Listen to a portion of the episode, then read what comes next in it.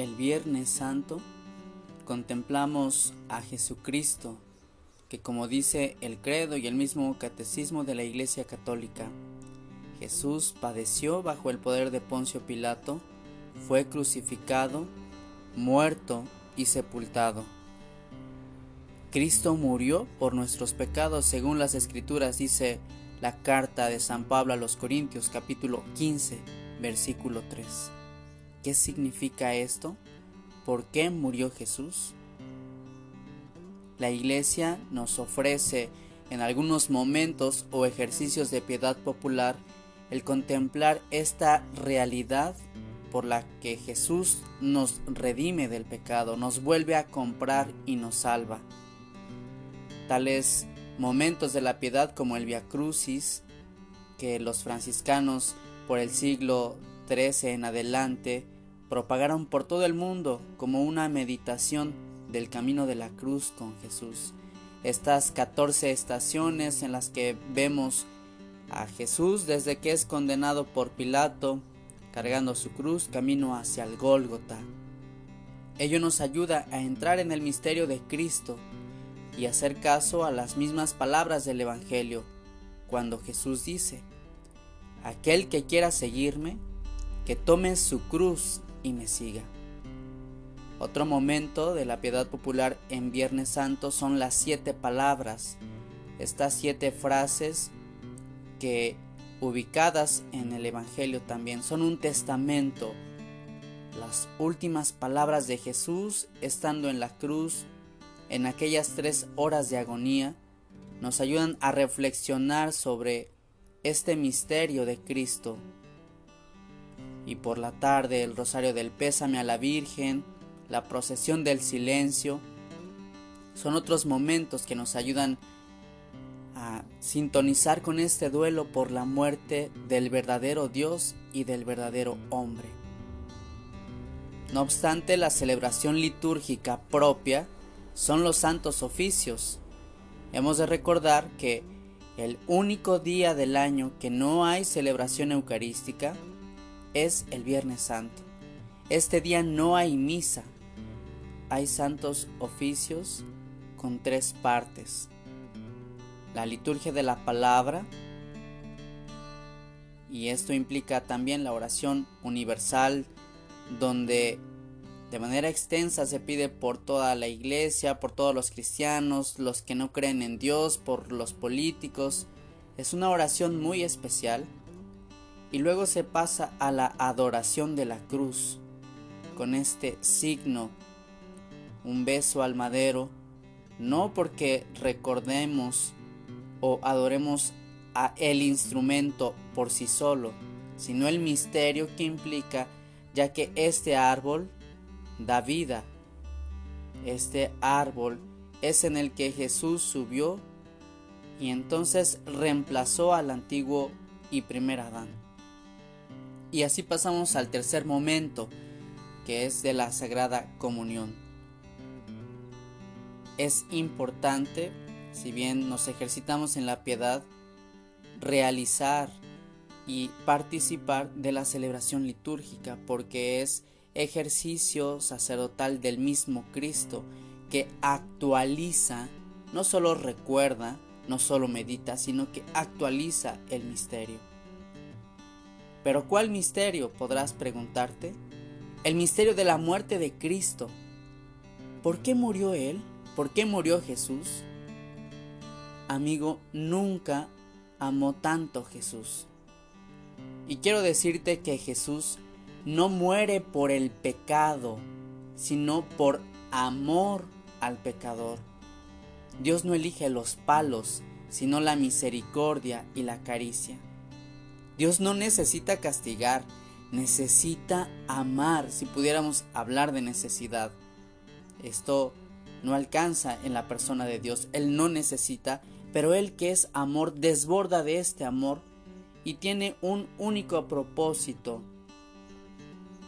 amar, salvar, restituir la dignidad caída, perdida por el hombre. Él no castiga a propósito de aquel pensamiento que tal vez de niños pudimos escuchar. Si te portas mal, Dios castiga. Pero este, esta muerte en cruz no es un castigo de Dios ante su Hijo, en el cual descarga toda su justicia. No, es un amor oblativo que se vuelve fecundo.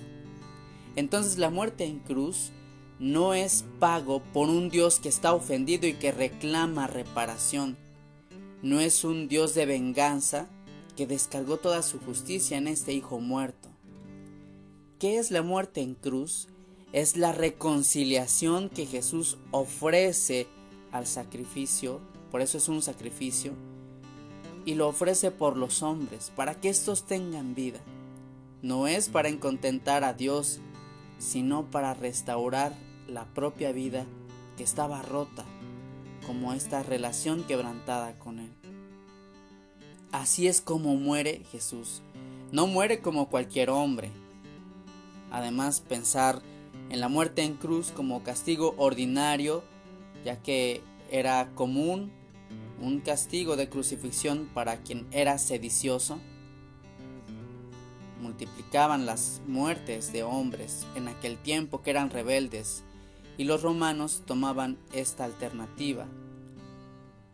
Pero, ¿qué llevó a que sentenciaran a una muerte en cruz a Jesús? ¿Por qué lo clavaron ahí?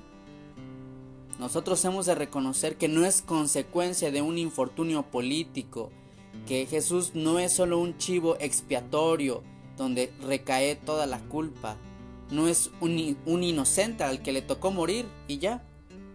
Existieron dos juicios los que le hicieron a Jesús, uno civil y uno religioso.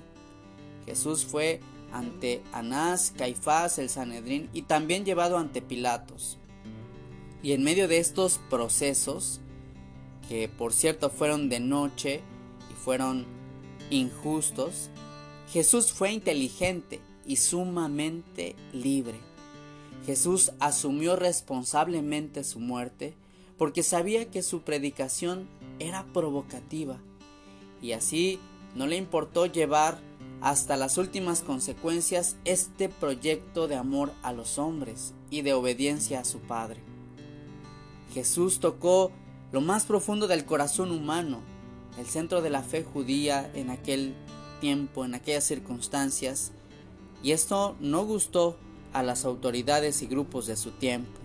Cuando Jesús habló del templo, la ley y el sábado, se fue ganando enemigos. Pero esto no solo es fruto de la casualidad, ni Jesús es una marioneta. El número 609 dice, del Catecismo de la Iglesia Católica dice que Jesús fue quien aceptó libremente y por amor la redención. Porque como dice el Evangelio de Juan, no hay mayor amor que el que da la vida por sus amigos. Entonces, así elige Jesús amar ama mientras muere y muere mientras ama. ¿Qué pensaba Jesús mientras moría? ¿Alguna vez te has preguntado tú? ¿O qué sentía Jesús mientras estaba al borde de la muerte? Porque en todo momento fue consciente. Jesús, el hombre, el Dios verdadero, estaba ahí y era consciente. El drama de Getsemaní nos puede a nosotros también situar a un Jesús frente al miedo, la angustia, la soledad, el abandono. Y es inimaginable a la mente humana ese dolor físico, la flagelación, la corona de espinas, el camino de cruz, los clavos, el dolor mismo de la muerte. Dice San Pablo a los romanos, Dios lo hizo pecado.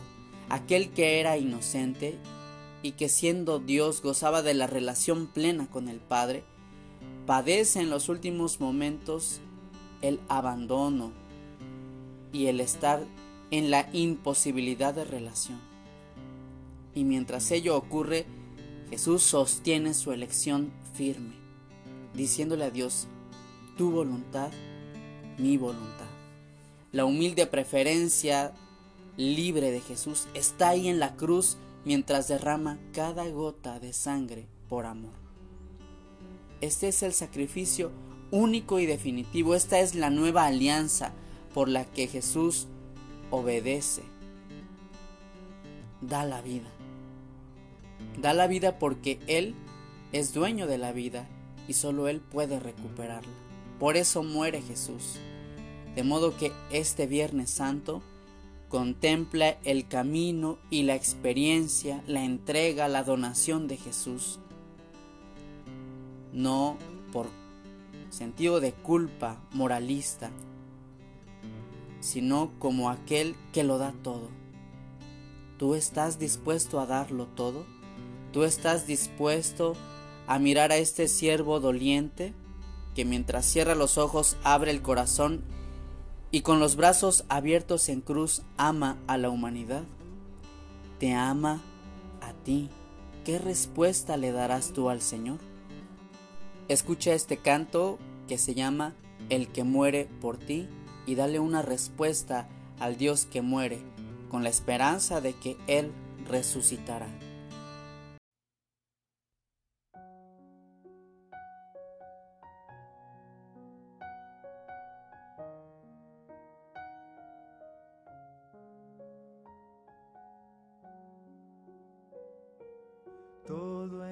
En una cruz donde un hombre murió y un Dios se entregó. Silenciosa la muerte llegó, extinguiendo la luz que en un grito se ahogó. Viendo su faz de dolor, una madre lloró y su amigo cayó. Siendo una entrega de amor, su camino siguió y en algún otro lado una luz encendió.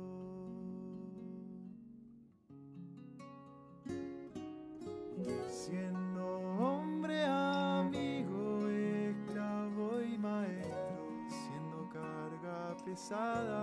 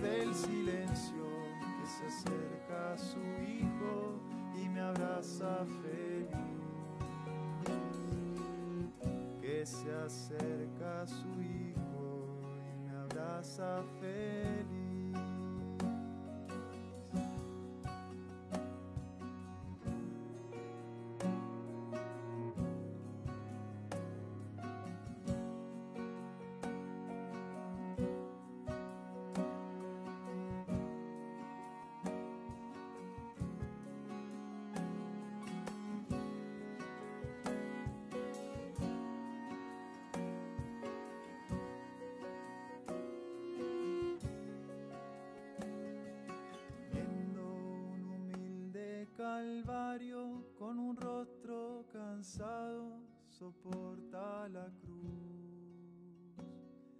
Y al verme rezando a sus pies, se olvida de él, me toma en sus brazos, me acoge otra vez.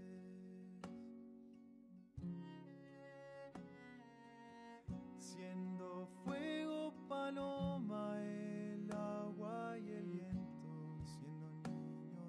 un padre y pastor, hoy acepta mi ofrenda que mi vida, Señor.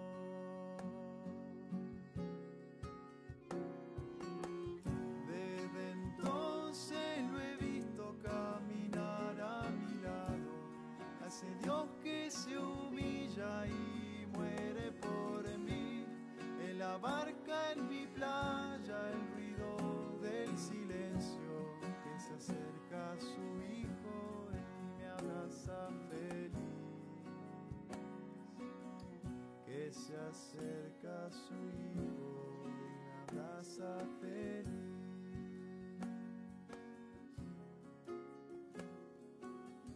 Y si ahora yo acepto esa cruz. Fue por esa persona ese Dios